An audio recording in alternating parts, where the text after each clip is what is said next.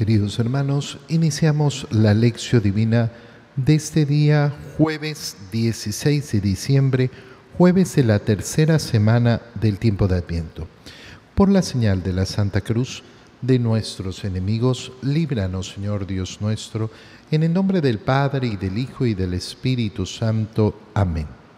Señor mío y Dios mío, creo firmemente que estás aquí, que me ves, que me oyes. Te adoro con profunda reverencia, te pido perdón de mis pecados y gracia para hacer con fruto este tiempo de lección divina. Madre mía Inmaculada, San José, mi Padre y Señor, Ángel de mi guarda, interceded por mí. El día de hoy continuando en este itinerario de Adviento, leemos en la primera lectura al profeta Isaías, capítulo 54, versículos 1 al 10. Alégrate tú, la estéril, que no dabas a luz, rompe a cantar de júbilo, tú que no habías sentido el dolor de parto, porque la abandonada tendrá más hijos que la casada, dice el Señor. Ensancha el espacio de tu tienda, despliega sin miedo las lonas, alarga las cuerdas, eleva, clava bien las estacas, porque te extenderás a derecha y a izquierda. Tu estirpe heredará las naciones y poblará las ciudades desiertas. No temas, porque ya no tendrás que avergonzarte, no te sonrojes, pues ya no te afrentarán. Antes bien, olvidarás la vergüenza de tus años jóvenes y no volverás a recordar el deshonor de tu viudez.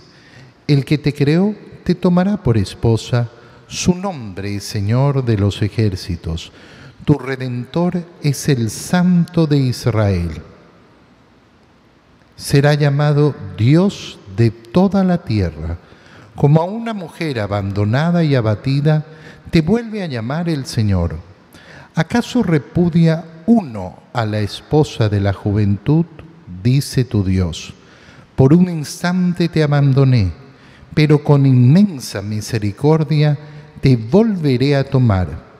En un arrebato de ira te oculté un instante mi rostro pero con amor eterno me he apiadado de ti, dice el Señor, tu redentor.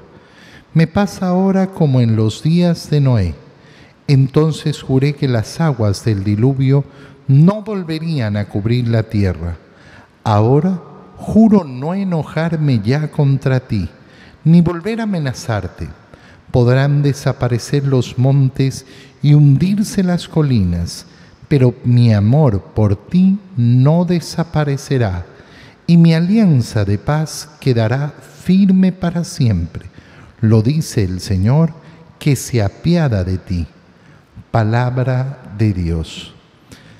Las imágenes que nos presenta el profeta Isaías el día de hoy son imágenes de reconciliación y de reconciliación que vienen unidas a esa imagen de los esposos reconciliados, de la profunda unión matrimonial.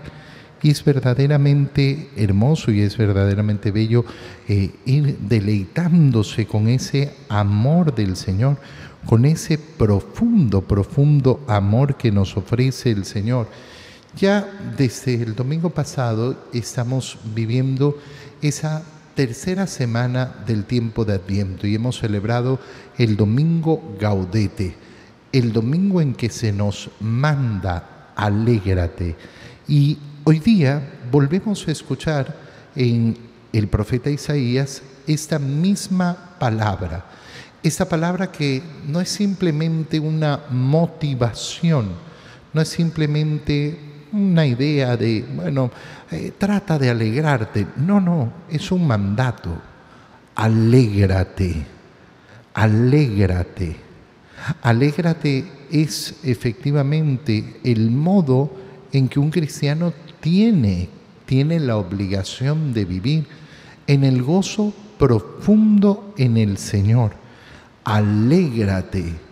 El Señor no da pie a otra opción, porque el corazón que conoce la misericordia del Señor, el corazón que conoce la bondad de Dios, no puede vivir de otro modo que no sea así, con inmensa, alegría. ¿Quién tiene que alegrarse? Bueno, tendrá que alegrarse eh, aquella, aquel que lo pase bien en este mundo, aquel que no tenga problemas, aquel que tenga solucionada su situación económica, aquel que tenga su familia en paz, aquel que tenga su familia unida, aquel que pasa de fiesta en fiesta. No, alégrate tú la estéril, que no dabas a luz. Fijarnos muy, muy bien en esta, eh, en esta expresión. ¿eh? ¿Por qué? Porque si somos conscientes de las palabras de nuestro Señor Jesucristo, esta expresión de modo inmediato nos debería recordar las bienaventuranzas del Señor. Inmediatamente vienen a nuestra mente esas bienaventuranzas. Dichosos, bienaventurados, ¿quiénes? Los pobres, los que lloran, los que sufren, los que padecen injusticia Mira cómo esas bienaventuranzas vienen en línea con aquello que ya ha señalado el profeta Isaías. ¿Quién tiene que alegrarse? Ah, tiene que alegrarse aquel que tiene todo. No, alégrate tú la estéril. Y no solo alégrate, sino rompe a cantar de júbilo. Tú que no habías sentido dolores de parto, porque la abandonada tendrá más hijos que la casada, dice el Señor. Claro, esa imagen de la abandonada, esa imagen de la que no ha tenido el júbilo, la alegría, perdón, el júbilo, la alegría de poder tener hijos de poder tener una descendencia, de poder tener una familia. Nosotros sabemos muy bien que una de las situaciones más dolorosas que hay en la vida es justamente la soledad. La soledad rompe el alma, rompe el alma estar solo en este mundo, no, no tener, no tener a nadie. Bueno, esa, esa abandonada, es la que va a ser efectivamente consolada. Lógicamente no estamos hablando de una situación exclusiva para alguna mujer abandonada. Aquí estamos hablando de la imagen que está escogiendo el Señor para hacernos ver en profundidad la situación de cada uno de nosotros. ¿Quién es la que puede estar abandonada? Mi alma mi alma, porque es mi alma la que está siendo llamada por el Señor a alegrarse, a romper en cantos de júbilo, a darse cuenta que si ha puesto su alegría en las cosas pasajeras de este mundo, ha quedado seguramente abandonada, ha quedado en el desierto absoluto. Ensanche el espacio de tu tienda, despliega sin miedo las lonas, alarga las cuerdas, clava bien las estacas, porque te extenderás a derecha e izquierda, tu estirpe heredará las naciones y poblaré las ciudades desiertas. Fíjate, porque aquí hay una imagen que es muy bonita. De acuerdo a la palabra del Señor, ¿qué es lo que tienes que hacer? Ensanchar tu tienda cuando entendemos que estamos hablando del alma de cada uno de nosotros, ¿qué es ensanchar la tienda? Ensanchar el espacio donde va a entrar el Señor, es decir, agrandar las potencias de nuestra alma, agrandar las capacidades de nuestro espíritu, agrandar efectivamente, ¿por qué? Porque sabemos que el Señor viene a cumplir su promesa. En otras palabras, qué importante es no estar esperando que las cosas sucedan para estar preparados, sino preparar nosotros ese encuentro con el Señor. Me estoy preparando para Navidad, ¿sí? Y el Señor viene, sí, y viene de manera maravillosa, sí, pero yo lo creo o no. ¿Yo me preparo verdaderamente? ¿O todos mis preparativos de Navidad son solo exteriores? Son solo para festejar exteriormente no, es que yo, he preparado la casa, he preparado adornos, he preparado cenas, he preparado fiestas, he preparado reuniones, he preparado cócteles, he preparado de todo. ¿Y tu alma? Tu alma en estos días se ha ensanchado en el amor a Dios. Hemos tenido todo, ese, todo este tiempo de cuaresma y desde hoy quedan nueve días por delante para celebrar la Navidad. ¿Cómo se está ensanchando tu alma? ¿Cómo está creciendo tu alma? ¿Cómo está disponiendo el corazón su espacio para recibir al Señor? No temas, no tendrás que avergonzarte, no te sonrojes, pues ya no te afrentarán. Antes bien, Olvidarás esa vergüenza de los años jóvenes.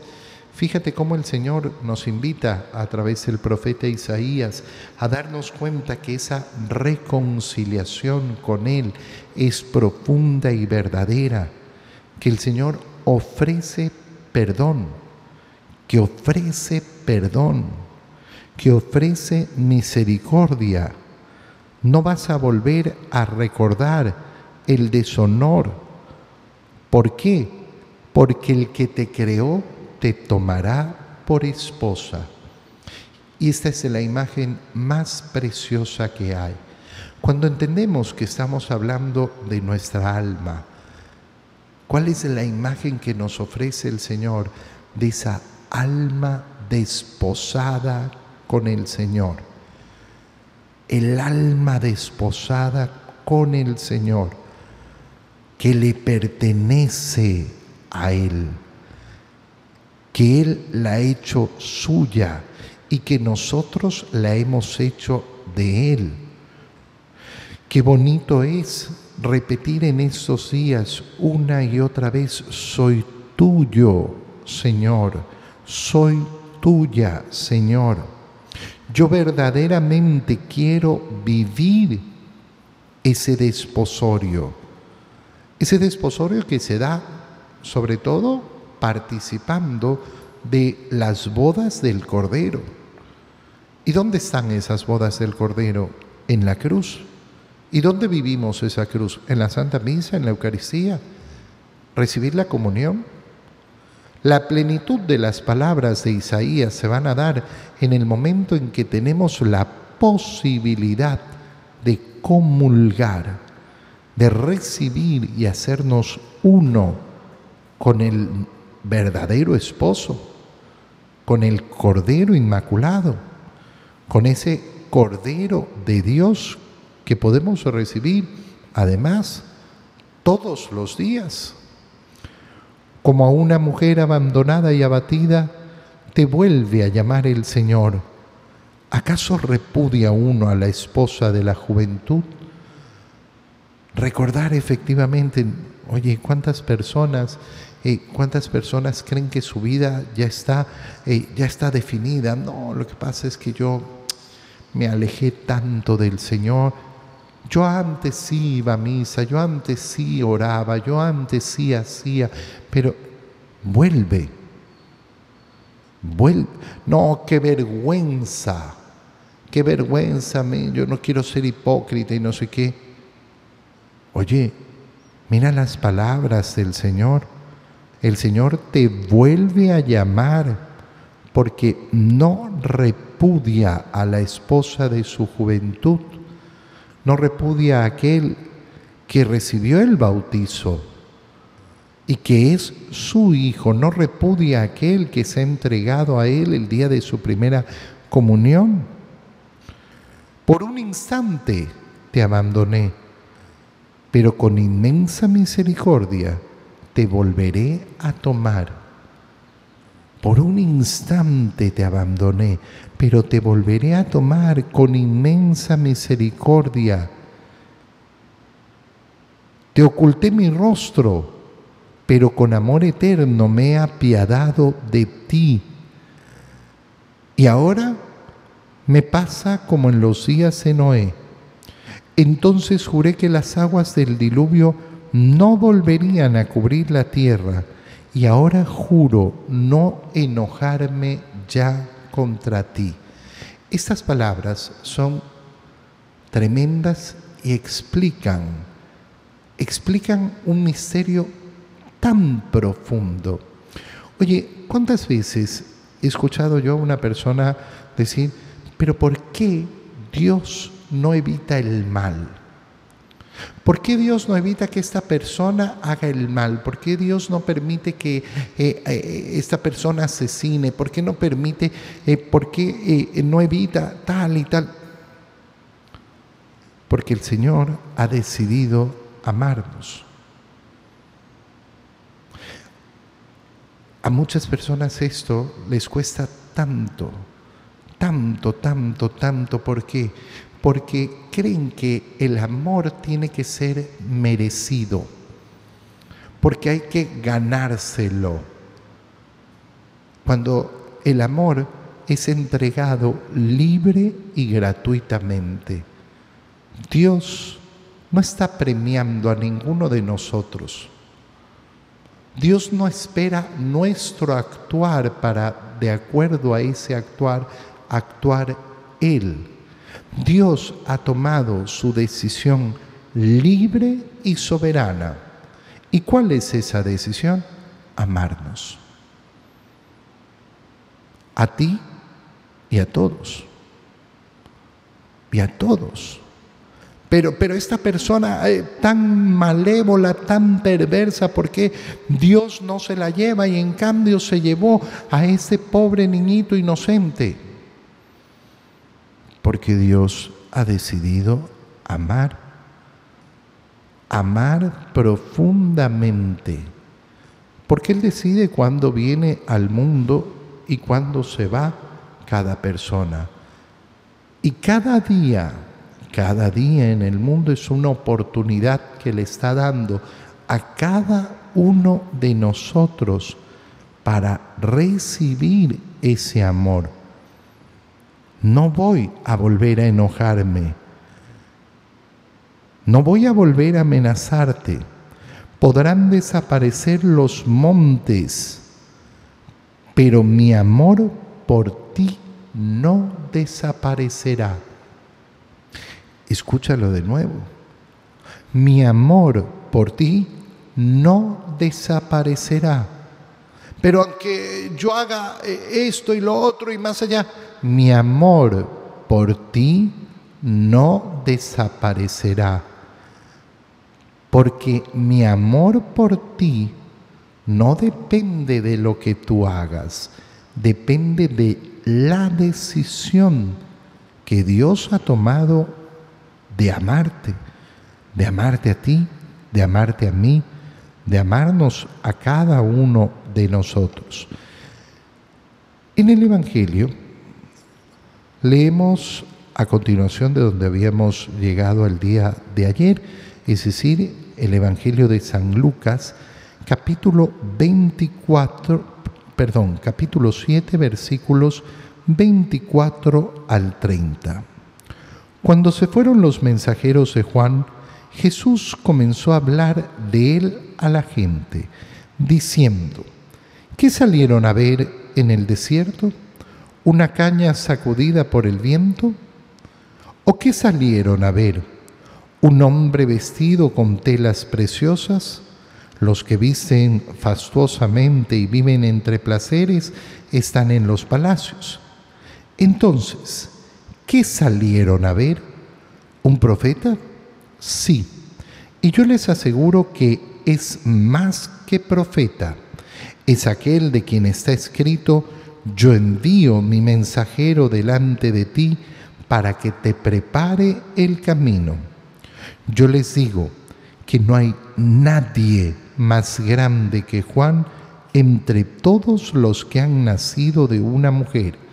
Y con todo, el más pequeño en el reino de Dios es mayor que él.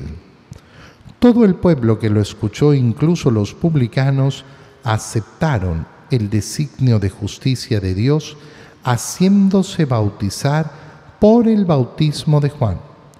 Pero los fariseos y los escribas no aceptaron ese bautismo y frustraron en su propio daño el plan de Dios. Palabra del Señor.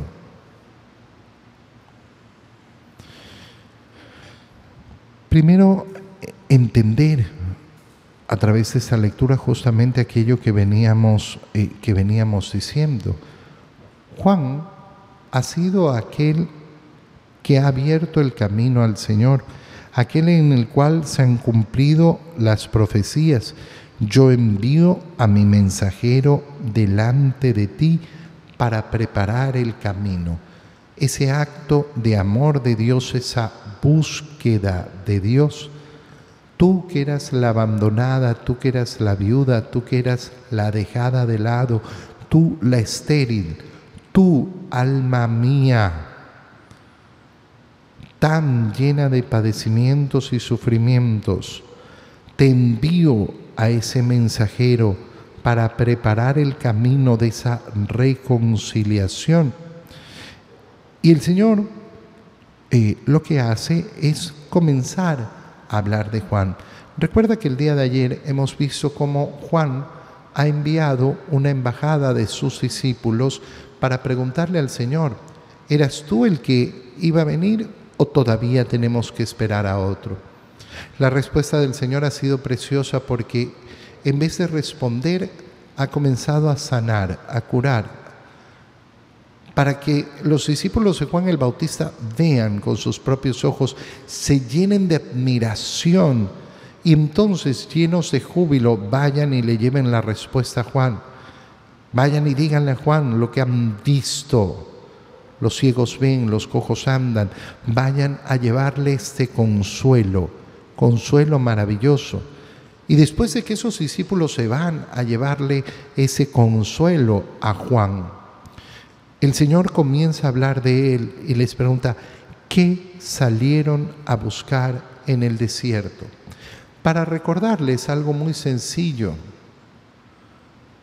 Han salido y han hecho muy bien en ir a buscar a Juan. ¿Por qué? Porque Juan era esa voz en el desierto, ese que tenía que preparar el camino del Señor. Pero el Señor lo que les está recordando es algo muy sencillo.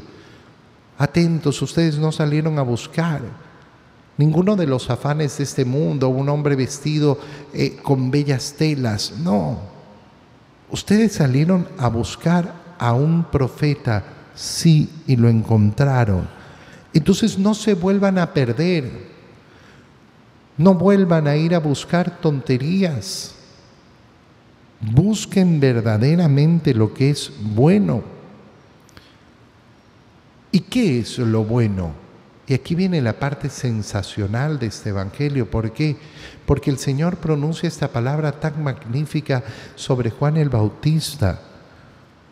De todos los que han nacido de mujer, no hay ninguno más grande que Juan. Ningún hombre nacido de mujer es más grande que Juan el Bautista. ¿Por qué?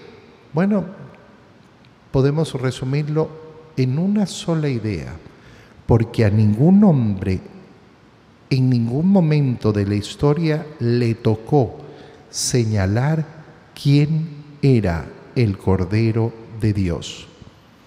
Ha recibido la misión de las misiones. Es la misión más grande. En esto podemos comparar a Juan el Bautista con el arcángel San Gabriel encargado de anunciar la noticia más grande de la historia. Concebirás y darás a luz un hijo. Y después de esa notición, el notición más grande es este.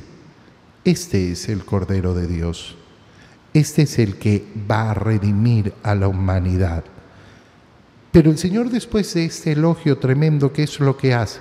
Y con todo, el más pequeño en el reino de Dios es mayor que Él.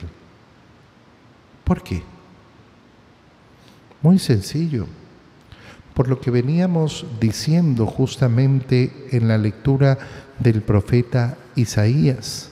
Fíjate cómo el Señor, eh, el Señor ha dicho que va a ofrecerse como esposo, como una mujer abandonada. Te vuelve a llamar el Señor porque no repudia a la esposa de su juventud, leímos en el profeta Isaías. Y dijimos que importante es darnos cuenta de esta imagen del alma desposada con el Señor. ¿Y cómo hace mi alma para desposarse con el Señor? Entregándose a Él como Él se entrega a mí. ¿Y dónde se entrega mi alma de una manera plena al Señor y Él se entrega a mí? En la comunión. Juan el Bautista no pudo comulgar nunca porque no existía todavía la Eucaristía. Murió sin poder comulgar. El hombre más grande nacido de mujer no tuvo la suerte, la dicha, la bendición que tienes tú. ¿Y cuántos teniendo la posibilidad no la toman? Te doy gracias, Dios mío, por los buenos propósitos, afectos e inspiraciones que me has comunicado en este tiempo de lección divina. Te pido ayuda para ponerlos por obra. Madre mía Inmaculada, San José, mi Padre y Señor, Ángel de mi guarda, interceded por mí. María, Madre de la Iglesia, ruega por nosotros. Queridos hermanos, que tengan todos un feliz día.